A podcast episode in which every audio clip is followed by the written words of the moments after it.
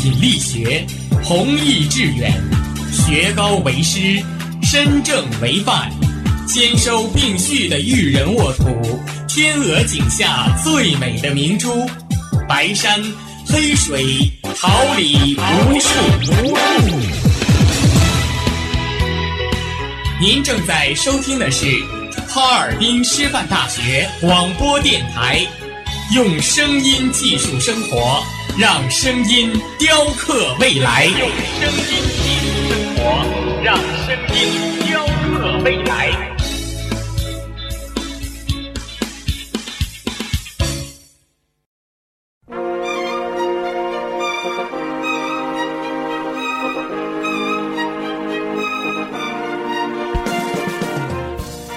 春华秋实，桃李不言。炫动之声，无限精彩。FM 七十六点二。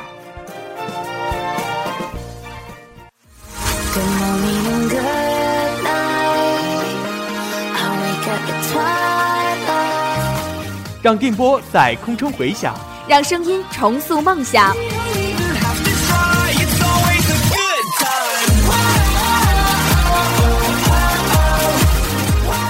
在青春的旅途上，用电波打破沉寂；在年少的岁月里，让声音尘封迷茫。我的快乐源泉，我的青春宣言。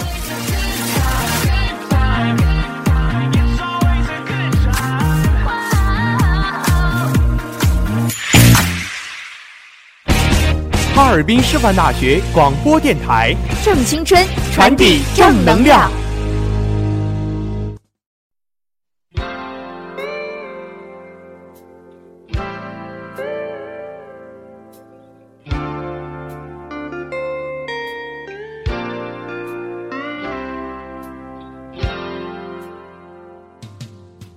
传承师大情怀，聚焦榜样力量。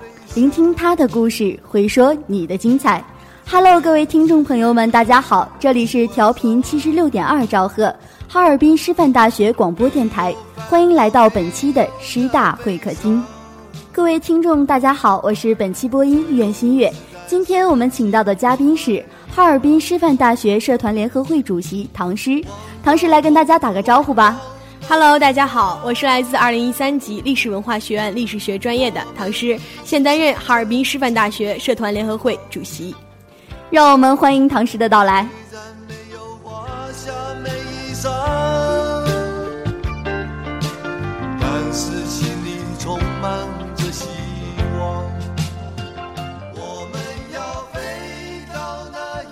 锲而不舍，用真诚创造向上的希望。夙兴夜寐，用拼搏镌刻永恒的戎装。接下来，让我们走进工作趣谈。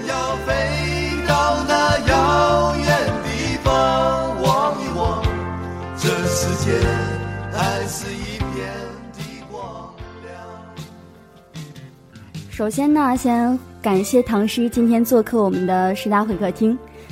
唐诗，那你能和我们简单介绍一下社团联合会平时的主要工作内容是什么吗？嗯，社联啊是在校团委指导下管理并服务于哈尔滨师范大学各学生社团，引导全校学生社团开展自我教育、自我管理和自我服务的群众型组织。嗯，现在社联呢有注册校级、校院共建级社团六十余个。院级社团一百余个，各社团注册会员三万余人。嗯，这是我们日常的主要工作。嗯，那咱们社团联合会主要构成的部门都有哪些呢？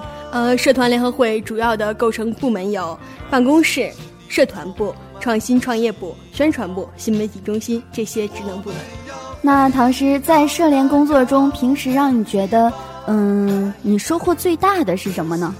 收获最大的可能就是经验和友情了。嗯，在社联的这一个时间里，嗯，不光收获到了很多活动，从流程到策划到整场现场布置的一些经验，更收获到社联这一大家人的友情。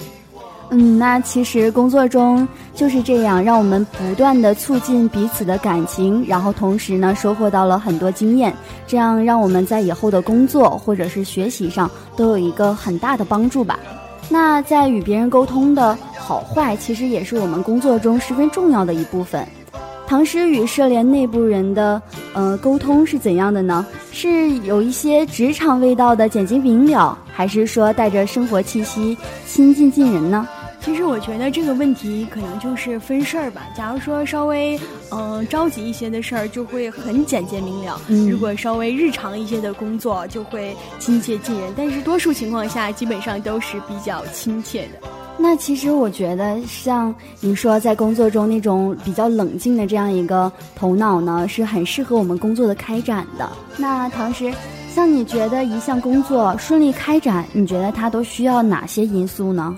我觉得首先最重要的就是一个团队的力量，嗯，因为日常我们的活动也是比较的多，也比较杂，就是在最开始的时候，在前期准备的过程中，一定要有一个整体的小团队，将不管是前期的线上线下或者是现场的，嗯，准备工作要有一个统筹的人，然后同时也要建立一个工作的小组，要有筹备组。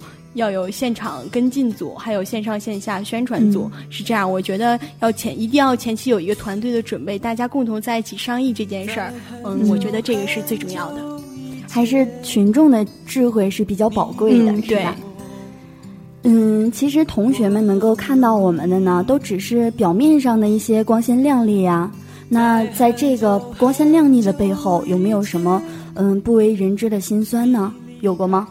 嗯，说实话很少，因为我本身是一个心很大的女生，就算嗯有什么事儿，我也不会往心里去，最多就是，但是我这个人确实是像你说的，在生活中比较性急，嗯，如果有工作人员呢，就是会发生这种的事情，我一定会直接的和他们理论清楚，然后把这个事儿掰扯明白，是这样，嗯。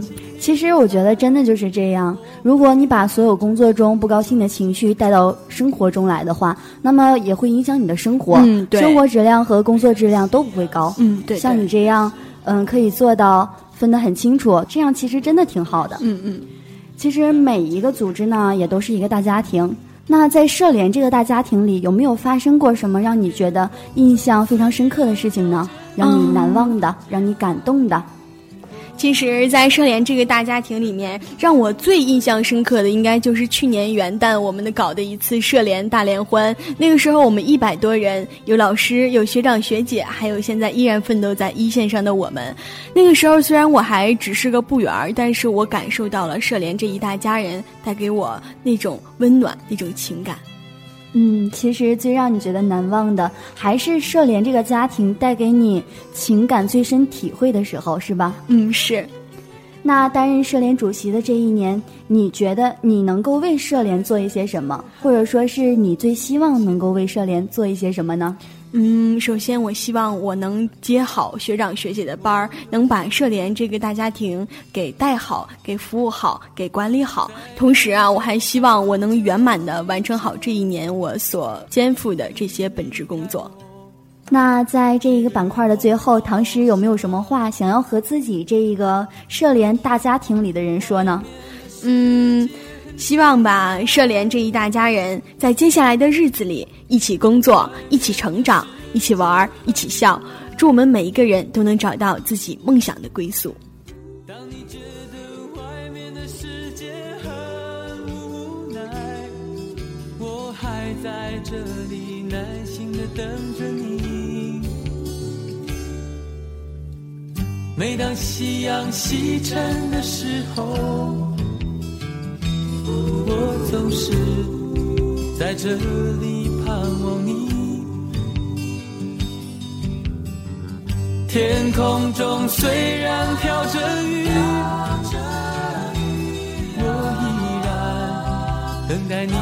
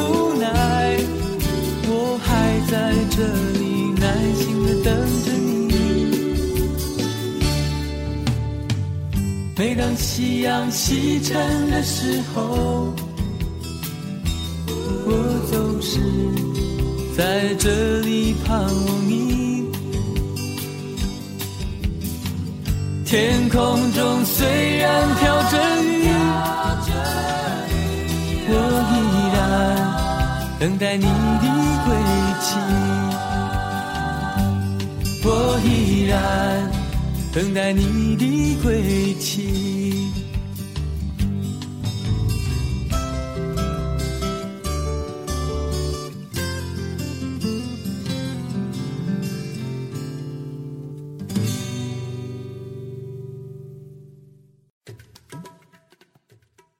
孜孜不倦，勤奋者集思广益，书海徜徉；敏而好学，善思者融会贯通，共谈理想。让我们一起走进学习杂侃。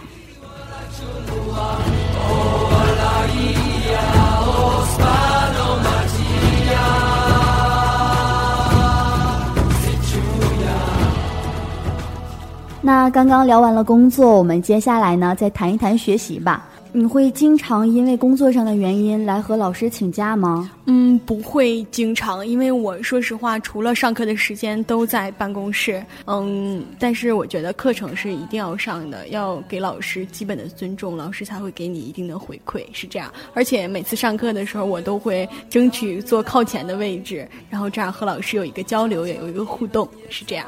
那看来唐诗肯定上课的时候也是一个非常认真听讲的学生。其实我知道咱们社团还是经常会有一些活动的，嗯有的时候肯定活动会和课程串不开。那这样的情况你是怎样解决的呢？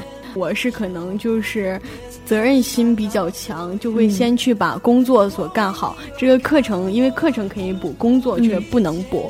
嗯，那唐诗其实也是一个呃非常会和老师打交道的人。那想必老师也一定经常都非常支持你工作吧？应该可以这样说，嗯，只要找到和他们好好说，而且要把你付出的努力给他们看一眼。比如说自己在课下一定要补好那一科的笔记，然后要就是适当性的给老师展示一下，然后这样，嗯，让老师知道你的诚意，然后老师也会给你一个反馈。这样，嗯，其实咱们学校的老师还是都是比较善解人意的。嗯，没错。嗯，那大家都会说学习和工作呀，其实很难做到二者兼得。那你是怎样看待这个问题的呢？嗯，其实我觉着还是要有一定的诚意，不管是对待学习还是工作，嗯，要让两者在有一个那种协调的一个境界上，是这样。嗯，其实只要用心的话，嗯任何事情都能够做好。嗯，没错。现在呢，咱们的学期已经过半了，一到期末复习的大军就会席卷而来。唐诗，你是属于期末肯吃苦型的学生呢，还是说平时积累的多的学生呢？嗯，就像刚才咱们俩聊过的，就是平常有很多工作，然后也是和专业老师请了假。嗯，在期末考试之前呢，我就会找出自己本学期的笔记，然后再画一画重点，然后猛背型。我就是完全属于那种猛背型的学生。嗯，那父母亲知道你平时学习任务这么重，然后同时呢还要兼顾组织上的工作，你父母对此有没有什么看法呀？嗯，我的爸妈也觉着这个能锻炼我的能能力，同时也觉得社联是一个极具有人情味儿的组织，是这样。嗯，其实大学就像一个微缩的小社会，父母希望我们在学校呢，不光只是学到一些专业课的知识，同时呢，也希望我们嗯嗯学会一些与人交流的技巧啊，还是一些交流的方式。那其实你的父母对这点还真的是挺支持你的呢。嗯，没错儿。我是这耀眼的瞬间，是划过天边的刹那火焰。我为你来看，我不顾一切，我将熄灭，永不能再回来。不虚此行呀，不虚此行呀。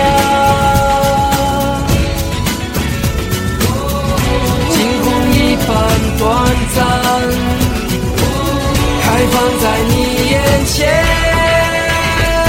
我是这耀眼的瞬间是划过天边的刹那火焰我要你来爱我不顾一切我将熄灭永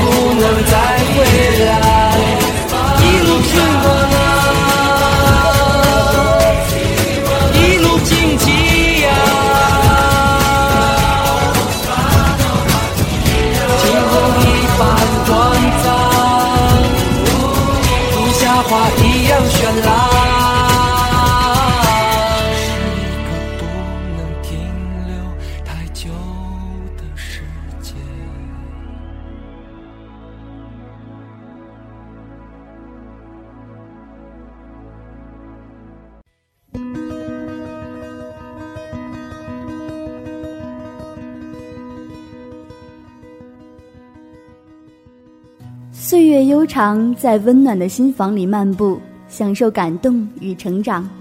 时光荏苒，在流转的阳光中追逐，体味珍惜与希望。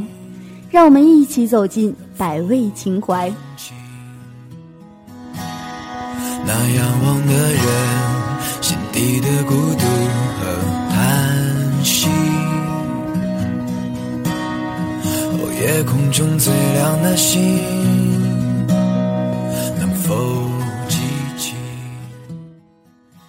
那刚刚说了这么多工作呀、学习呀，咱们接下来谈谈生活中。那唐诗，你的家是在哪儿呢？嗯、我家在哈尔滨，嗯、就是在本地，非常的近。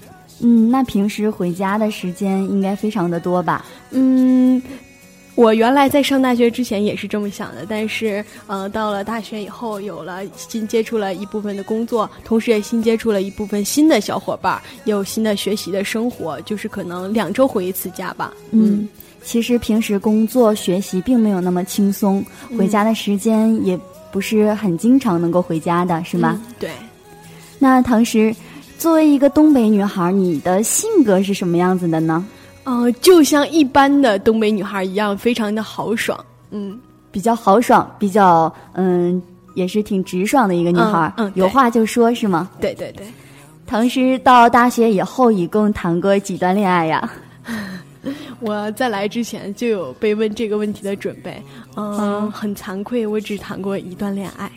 嗯，只谈过一段恋爱，能给我们简单的讲讲你这段恋爱的，嗯，经过吗？就像两个人怎样相识啊、相知，然后最后又因为什么样的原因导致两个人分手呢？嗯，其实是非常的美好。他，我在大学只谈过一段恋爱，这也是我人生中的第一段恋爱，可以说是我的初恋。啊、初恋呀，同时还是挺纯情的呢。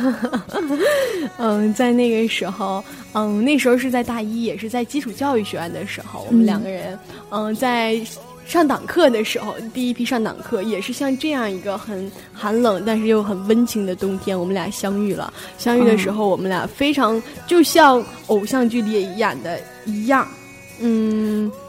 一见钟情了，然后后来发生了一系列的。当时我还没有现在这么爷们儿，嗯，还有、还很不主动，但是嗯当时他很主动，然后比较我含蓄，对对对，嗯我们俩就顺理成章的在一起了，嗯，比较顺理成章的是吗？嗯嗯那两个人其实相遇在这样一个冬季，说是寒冷，但是其其实呢，也是让心里面非常温暖的一，件事情很。炽热，嗯嗯，不管在经历过多少个寒冬，再想起这样一段往事，也是比较温暖的，是吗嗯？是很幸福。那个时候，嗯，一起走过了九个月。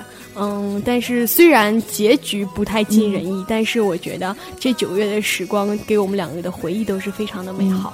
回忆还是美好的，嗯。是吗？那最后为什么两个人分手了呢？嗯，最后可能是日积月累，一点点的摩擦，两个人都没办法互相陪伴对方太久，嗯。都可能都给工作的时间过于过于多了，然后我们嗯。两个人就是在一起的时间太少，可能嗯。我一周我有时间。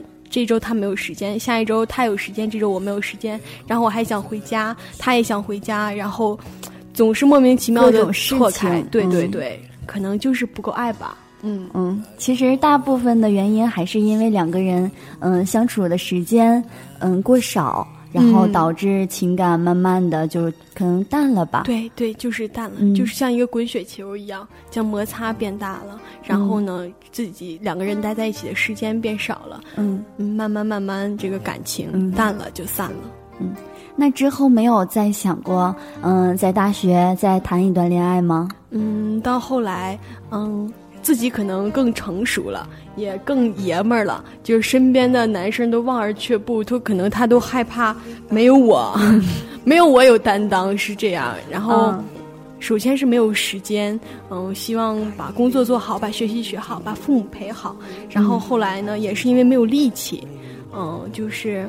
多余的精力，然后再去照顾情感生活，是吧？对，也没有那个勇气再重新开始，重新从头再来，再找一个知心的伙伴。嗯，讨厌那个从头到尾相知相遇这个过程是吗？对。那其实，在平时社联工作中会接触到各种不同的人，嗯，那之后就没有再让你心动的吗？嗯，没再有过，很难再有。嗯，就是还是那段感情够难忘，所以说，就是再难遇到一个让你心动的人了，是吗？嗯，可以这么说。而且在社联日常的工作中，我也是，嗯，的的确确是把大部分时间都很用心的放在工作上面。就算遇到了那个知心的人，可能就是有缘分的人，都不想去追寻，不想去把握。实际上还是把工作和生活分得很清楚，是吧？对对。那如果说现在有这样一个男人啊出现在你面前，你希望他是暖男型的呀，还是说霸道总裁呢？嗯，两者兼备吧。啊，就是喜欢 多样性的一个人是吗？嗯，我希望他幽默一点，然后沉稳一点，既有嗯幽默风趣，能够让你的平时生活呢充满乐趣。对，同时呢也能够有担当、稳重，能够承担这样一份责任，是吧？能给我的生活一点指点。嗯。那你会因为嗯他长得美或丑，然后来进行一定的判定吗？我我觉得这个不足以让我作为择偶的这样一个标准，不论他高还是矮，不论他胖还是瘦，美还是丑，都不能。假如果我喜欢的这些都不能成为阻碍我的这样一个理由。嗯，对，其实还是比较注重内在的，是吧？那如果你现在遇到了一个喜欢的人，你会选择主动出击吗？就像你刚才说的，内在比较重要重要。嗯，只要他投缘，我愿意就是放下一切吧，就是去追随他。只要他能成为我心里那个人，我觉得这些都是这些都是小事儿，不重要的，都不重要。嗯，只要他出现了，对，只要我够喜欢他，他也够喜欢我，这个一定是双方的，不能就是我我是很少孤注一掷。嗯嗯，很少孤注一掷，给自己在爱情里面留一条会后路。嗯，对。给自己在爱情里面留一条后路，其实也是嗯保护自己不受伤害的这样一个嗯原则吧。嗯，是，可能是自己太过于比较封闭自己的内心，更希望把时间都放给朋友、生活、工作、家人这样。就是现在对这方面考虑的还比较少。嗯嗯，对。那。在你曾经的那段感情里，你有没有什么爱情保鲜的这样一个小秘籍可以分享给我们大家吗？爱情保鲜小秘籍啊，嗯，这个我都有点记不清了，这都已经是两年前的事儿了。可能，嗯，就是做一些两个人兴趣相投的事儿多一点，我觉得这个是可以让爱情保鲜的。比如说，嗯，我们俩都比较喜欢看电影，我们俩就经常相约去看电影。嗯，两个人出来以后都会就对这一部电影进行点评，然后两个人有一个心灵上的交流，我觉得这个是非常幸福的。嗯，让互相每个人彼此都感觉有事情做，然后能聊到一起去投缘，这样觉得两个人在一起都舒服就可以了，是吗？对对，就是而且一定要有那种一起彼此就是陪伴的感觉，是吗？一定要陪伴的时间，嗯，对。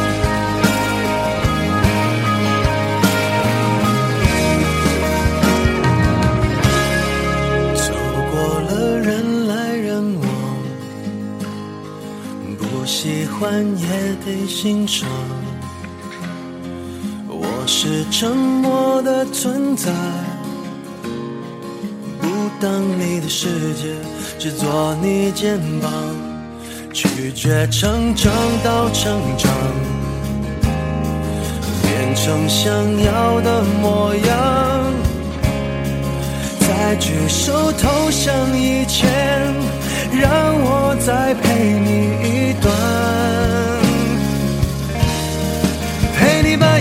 想，活出了答案。陪你把独自孤单变成了勇敢，一次次失去又重来，我没离开陪伴是最长情的告白，陪你把想念的酸拥抱成温暖，陪你把彷徨写出情节来，来多漫长，再漫长，还有期待陪伴你，一直到故事给说完。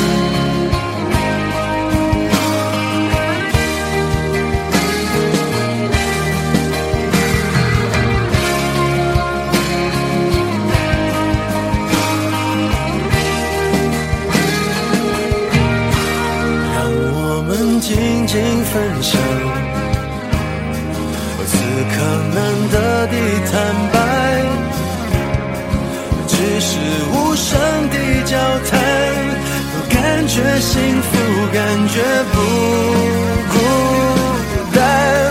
陪你把沿路感想活出了答案，陪你把独自孤单变成了勇敢。一次次失去又重来，我没离开，陪伴是最长情的告白。想念的酸拥抱成温暖，陪你把彷徨写出情节来。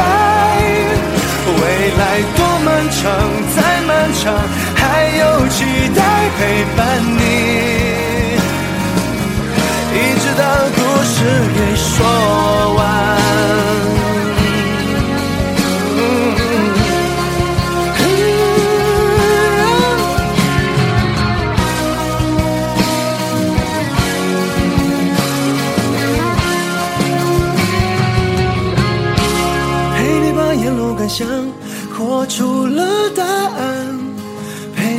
自孤单变成了勇敢。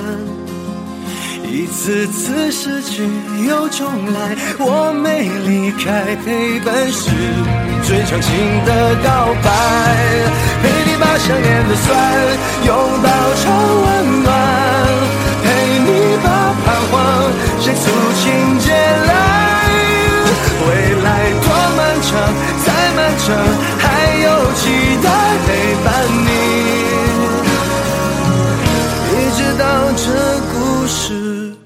说完。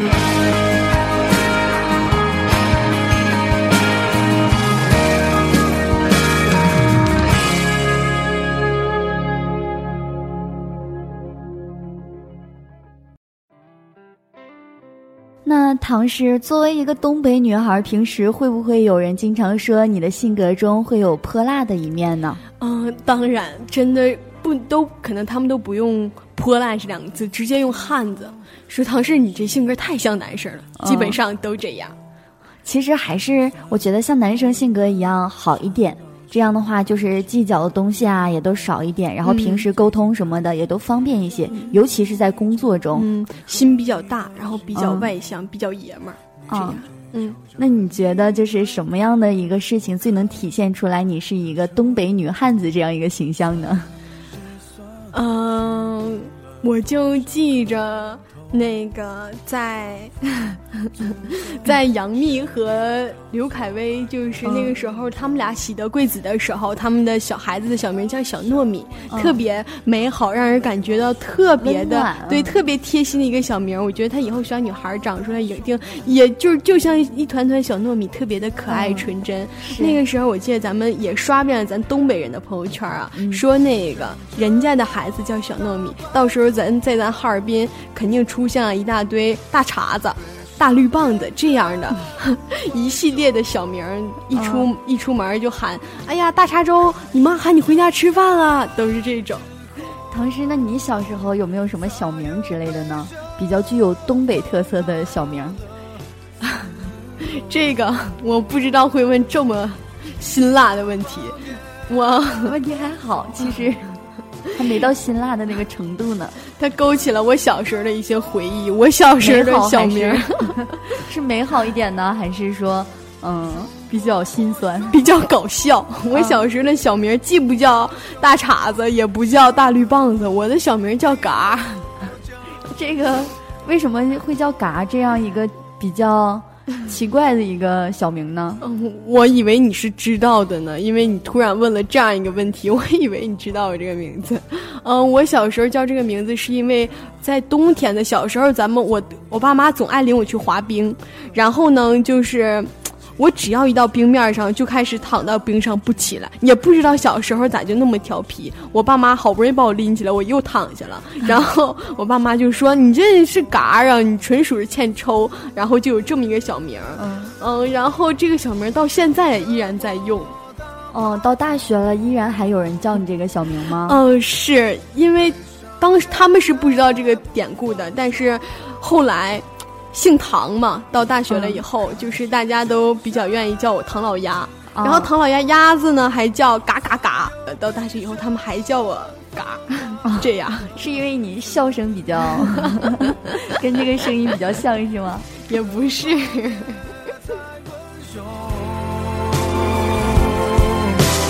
感情又痛又享受。说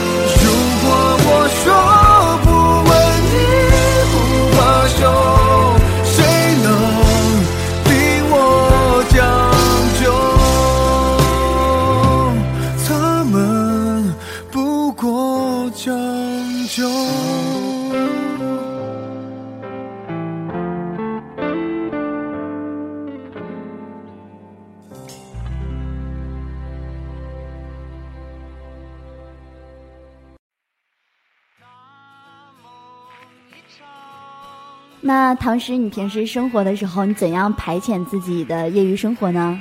嗯，我比较喜欢看电影，然后偶尔还上 KTV 嚎两嗓子，这样啊。那你有没有什么朋友啊，特别要好的跟你一起去呢？嗯，我一般都是找闺蜜，嗯，就是虽然我的有很多女闺蜜，但是我跟小小子玩的也挺好的，嗯，比如心月，嗯，啊，心月是我吗？嗯，是你是个小小子。那其实唐诗，你还是觉得我的性格是比较偏嗯豪爽，然后就是相处的还是比较开心的，是吗？到这儿我也想采访你一下，你的小名是啥？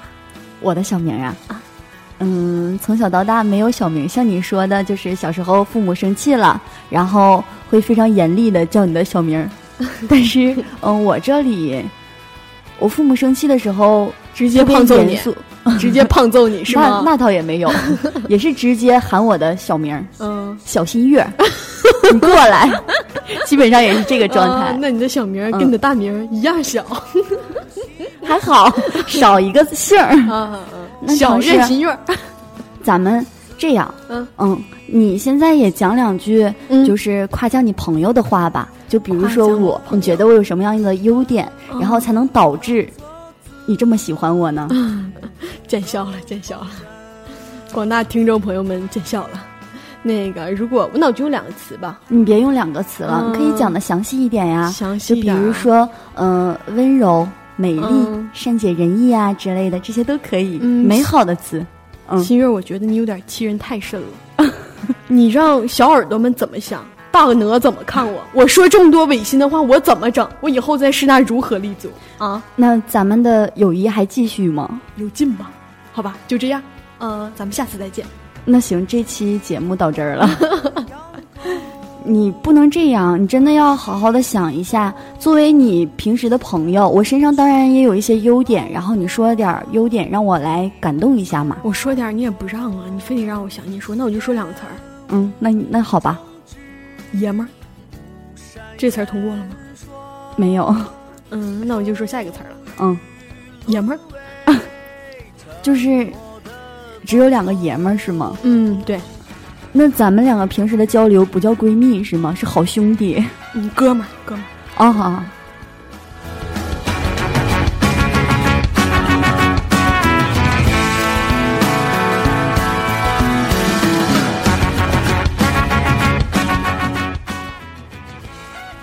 平时除了跟闺蜜出去逛街，对于电视节目呀，还有什么好听的音乐之类的，有没有什么特别的推荐呢？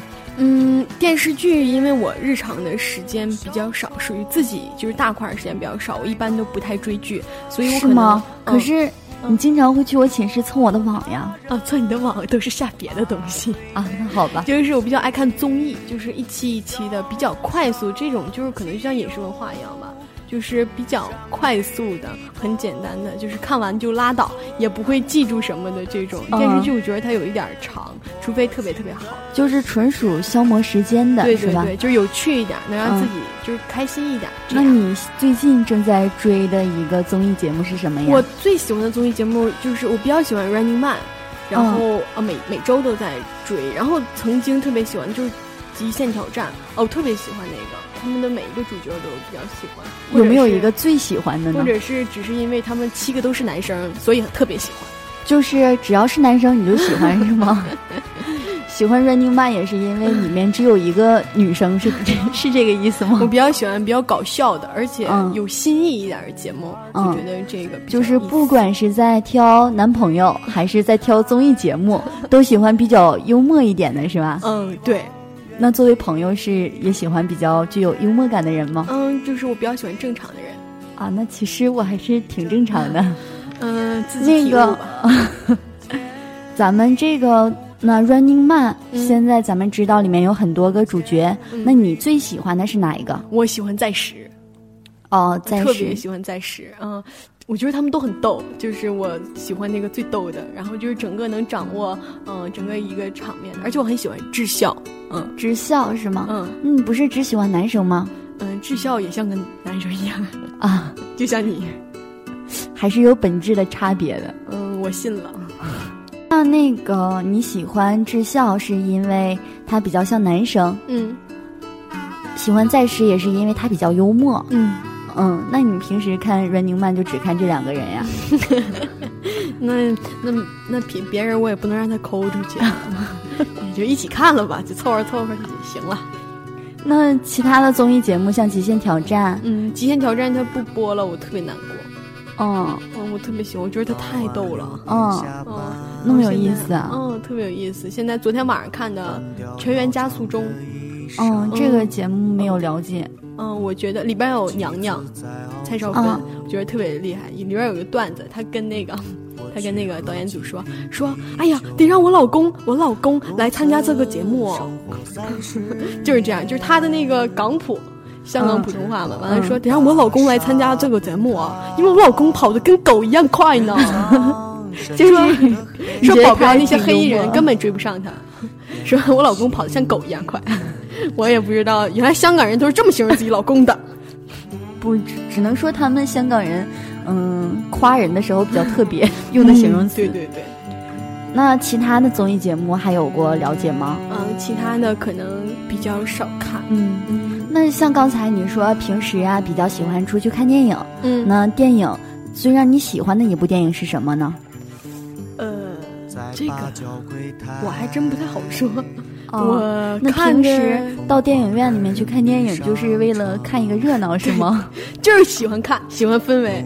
嗯，喜欢电影院那种嗯，我最喜欢种类是动作片儿。其实比喜欢的有挺多的，比如说那个《复仇者联盟》零零七，然后还有那个《饥饿游戏》这种动作的，然后有一点烧脑的，有一点科技类的，我都比较喜欢。但是很难说，就最喜欢的一部，就是喜欢的类别就是动作科幻。嗯，能看明白吗？呃，看热闹吧。啊。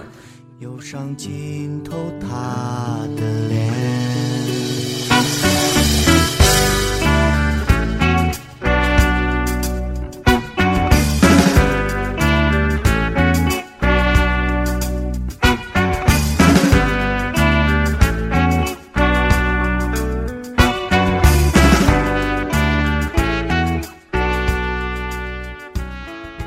那其实像刚刚说了，业余生活喜欢看电影，然后喜欢跟闺蜜逛街，还有其他打发业余时间的这样一个方式吗？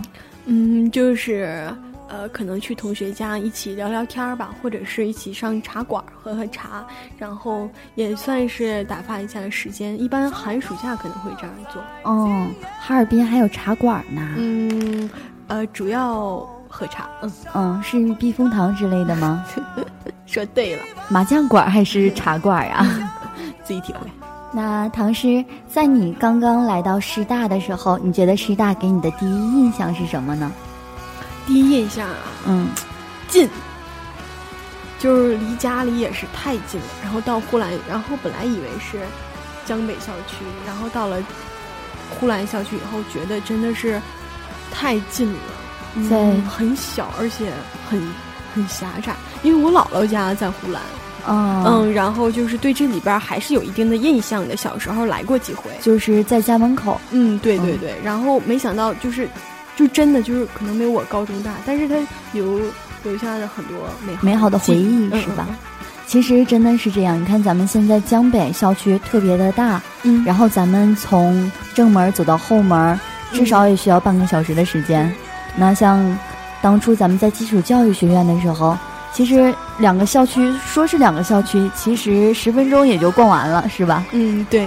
想当现在看看这个学校，然后再想想大一自己说的话，真的是太年轻。嗯，还挺。当时还嫌弃过，就是校园比较嗯陈旧。对。然后觉得学校太小了，还羡慕说在江江北上学的人，是吧？现在，然后嗯，一般我们从人文楼到行知楼也是搭乘咱们的小黄车、小蓝车，然后可能会稍微快一点，但是可能有的时候等待的时间比较长，不如我们步行走到那儿，然后完成一系列的工作。嗯，其实像你刚刚说的，嗯，曾经的男朋友，嗯，其实我觉得这个其实也是有一定关系的。对对对，就像原来在基础教育学院特别近，对，当时是一个区的，我们都是东区，嗯，然后到这边了以后，就十二公寓到十四公寓绝对算异地恋，异地恋了是吗？牛郎织女隔着一个梦溪这一个银河，梦溪这个梦溪桥也是把你们两个距离隔得很远，是吧？对对。像刚刚唐诗你说，觉得现在一直都没有再出现过令你心动的人了，是吧？嗯，其实我觉得还是眼光放的有一定高度，所以说对于现在遇到的这些人啊，都觉得不是特别满意。那你觉得现在你认为不合适的恋人，有没有可能变得合适呢？嗯，我觉得有可能。嗯，这个问题就是让你追忆了一下往昔，直视了一下变成熟在这两年中成长的自己吧。嗯，原来可能是年轻，然后比较爱耍，嗯可能就是东北女孩爱这么说，比较爱耍、爱作、爱闹。然后现在成长了一，成为了一个大女孩，然后可能她也从那种年年轻叛逆。不羁的一个男孩长成了一个，成长为了一个大男孩。当年有很多性格磨合，就是有很多不合适的地方，然后慢慢的，嗯，互相嗯体谅，互相帮助，互相扶持，嗯，就像你说的，互相谅解，然后也可能成为知心的伙伴。我觉得这都是不能说是年龄，而是心理上的成熟带给我们的。嗯。那唐诗在情感的空窗期有没有说周围有几个这样男生，然后追逐你？嗯，我觉得师大这个不太好实现，但是可能我也是偶尔有几个，可能是我平常参加的活动比较多。嗯，也偶尔有几个男生，不能说追逐吧，完了就是说想彼此靠近、深入了解一些，是吧？对，想认识认识。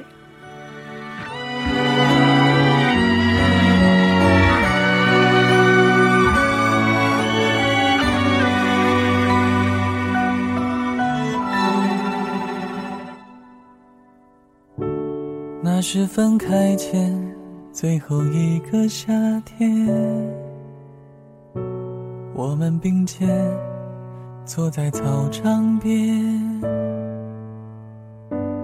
阳光照着你微笑的脸，映出一幅美好画卷。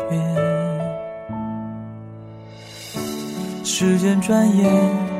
过去了好多年，我们分隔地球的两边，偶尔翻起那些旧的照片，回忆的画面瞬间就浮现，你给的美好的昨天，回忆嗯，那你平时有没有什么喜欢听的歌曲啊之类的呢？我平常比较喜欢 rock，是这样。嗯，听说过我们电台的《我与音乐有个约会》这档点歌互动的节目吗？嗯，这个我觉得我和他的渊源还挺大的。我记记着去年的秋天，我和新月一起骑自行车，那个时候正好是我与音乐有个约会的那个节目。嗯，在那个时候，我点了一首胡夏的《美好的昨天》。呃，就是徜徉在让我们徜徉在师大校园里的时候，也能有一个歌曲，这样能陶冶一下自己的情操，我觉得特别的幸福。嗯，特别好，我特别感谢唐诗。那在节目的最后，唐诗跟我们谈一下对我们电台的印象。嗯，我对电台的印象可能，嗯，最深刻的印象吧，就是那一次去年的主持人大赛。那个时候我看了一个很美很美的舞蹈，应该是配乐诗朗诵再加上舞蹈吧，《青衣》。嗯，我觉得那个时候就是那个节目给我的震撼挺大的，它很美，而且很有内涵。呃，青衣本身就是一个很有代表性的这样的一个角色。嗯，非常感谢唐诗这一番非常诚恳的嗯评价。那在节目的最后，唐诗对电台有没有什么祝福啊，或者说是，嗯，有什么话想要送给我们的小耳朵们吗？嗯，还是我希望大家秉承着以台为家的台训，也祝电台越办越好。嗯，希望小耳朵们学习好，生活好，爱情好，越来越好。谢谢，感谢唐诗。才不会觉得太孤单。你给的美好的昨天。从荒芜中走出繁华盛景，在讲述中感悟智慧人生。好了，各位亲爱的耳朵们，今天的师大会客厅到这里就要结束了。本期播音：苑新月，嘉宾唐诗，导播牛慧卓、常思敏，技术部宋良仪、马小聪，记者部耿鹤鸣。感谢您的收听，我们下期再会，再见。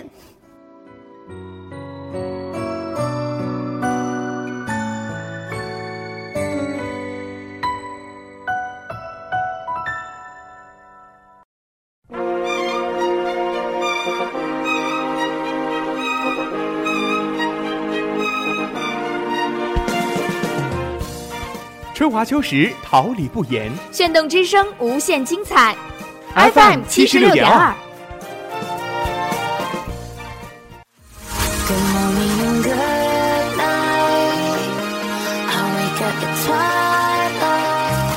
让电波在空中回响，让声音重塑梦想。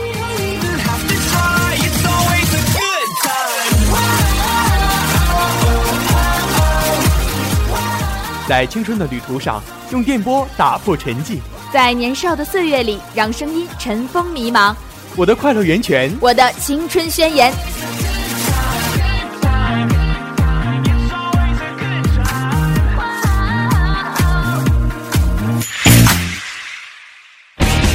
哈尔滨师范大学广播电台，正青春，传递正能量。